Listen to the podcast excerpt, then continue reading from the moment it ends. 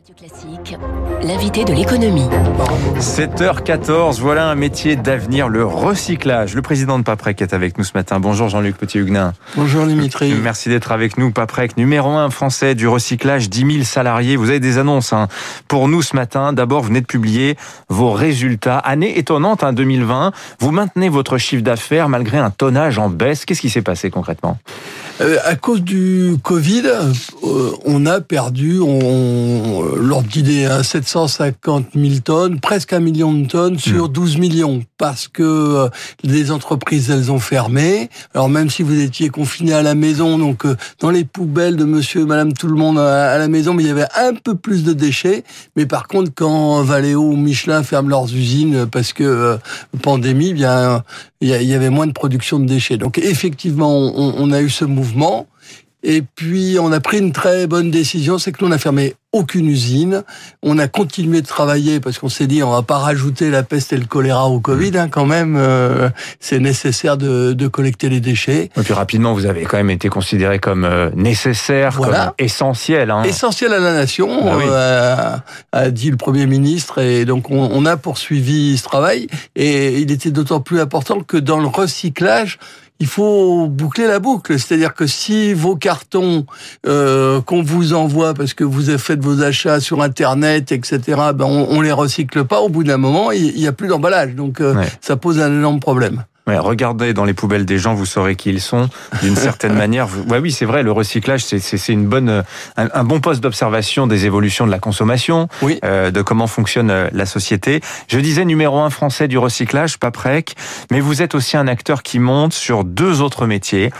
Euh, D'abord la valorisation énergétique, les incinérateurs. Justement, vous êtes aussi là ce matin parce que en la matière, vous avez une annonce à nous faire. Vous allez devenir un acteur de plus en plus important sur ce segment de la valorisation énergétique.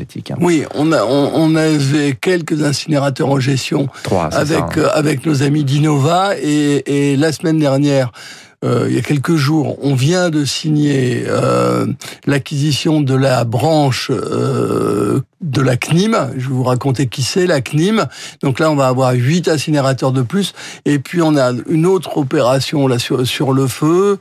Et donc, grosso modo, et pour faire simple, en fin d'année, je vais avoir euh, 25 incinérateurs dans toute l'Europe, euh, euh, 300 millions d'euros de chiffre d'affaires, donc euh, une vraie une vraie division qu'on est en train de créer. C'est-à-dire que la logique, elle, elle est simple. On démarre, je recycle tout ce qu'on peut recycler. Et puis après, ben, je fabrique de l'énergie avec ce que je suis pas capable de, de, de recycler. Puis dernière étape, ben, on enfouit. Euh, si on se rappelle historiquement, euh, les hommes des cavernes, ils enfouissaient euh, et, et c'est- c'était la, la fin du cycle. Maintenant, on sait recycler, ça c'est une très bonne nouvelle. Votre bouteille en plastique, ben, elle va redevenir une deuxième vie, ce sera d'être une nou- nouvelle bouteille en plastique. Alors d'ailleurs, je regardais que Citeo, l'organisme qui, qui, qui pilote le, le recyclage en France, donnait ce chiffre. On a un taux de recyclage en France qui est de 70%. On voit que les villes sont moins, euh, moins, moins efficaces en termes de recyclage que les campagnes. Ceci dit, il y a des variations extrêmement fortes selon les matières.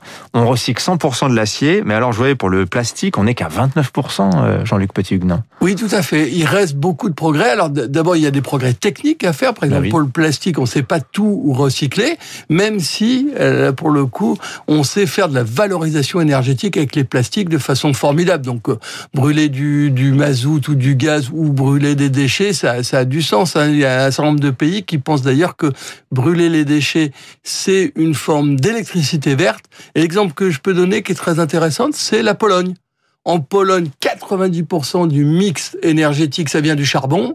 La communauté européenne dit il faut sortir du charbon. Et une des pistes, c'est de sortir du charbon en brûlant les déchets. Donc, de nouveaux incinérateurs, des, de- des combustibles de substitution. Donc, euh, vous voyez, on, on fait des progrès sur toute la planète euh, partout. Hein. Et demain, on fera aussi du gaz de plus en plus avec nos biodéchets. Exactement. Alors ça, c'est parce qu'il y a une obligation à partir de 2023, obligation européenne pour les industriels et les particuliers. Ça veut dire une nouvelle poubelle séparée des autres qui servira à faire du biogaz, c'est ça? C'est ça, qui servira à faire du biogaz. On s'est déjà injecté dans le réseau ce biogaz. Hmm. Ça signifie que quand vous ouvrez votre gaz à la maison, mais il y a une partie, c'est du gaz vert qu'on a produit à droite ou à gauche. Et nous, là, on est en train de répondre à un très grand projet, Ville de Paris, le SICTOM, qui organise toute la collecte du déchet à Paris, et va créer une nouvelle usine à Gennevilliers. Et alors, je ne sais pas si c'est moi qui vais gagner le concours, mais on, on bosse depuis des mois et des mois pour avoir un projet absolument magnifique, faire référence dans toute l'Europe. Mmh. Donc, euh, je vous dis, c'est un sujet sur lequel on, on fait faire des progrès à la planète. Vous verrez, à la fin, on aura une planète plus verte parce qu'on va résoudre un certain nombre de, de problèmes. Et si vous m'autorisez, même, regardez l'histoire du Covid en ce moment.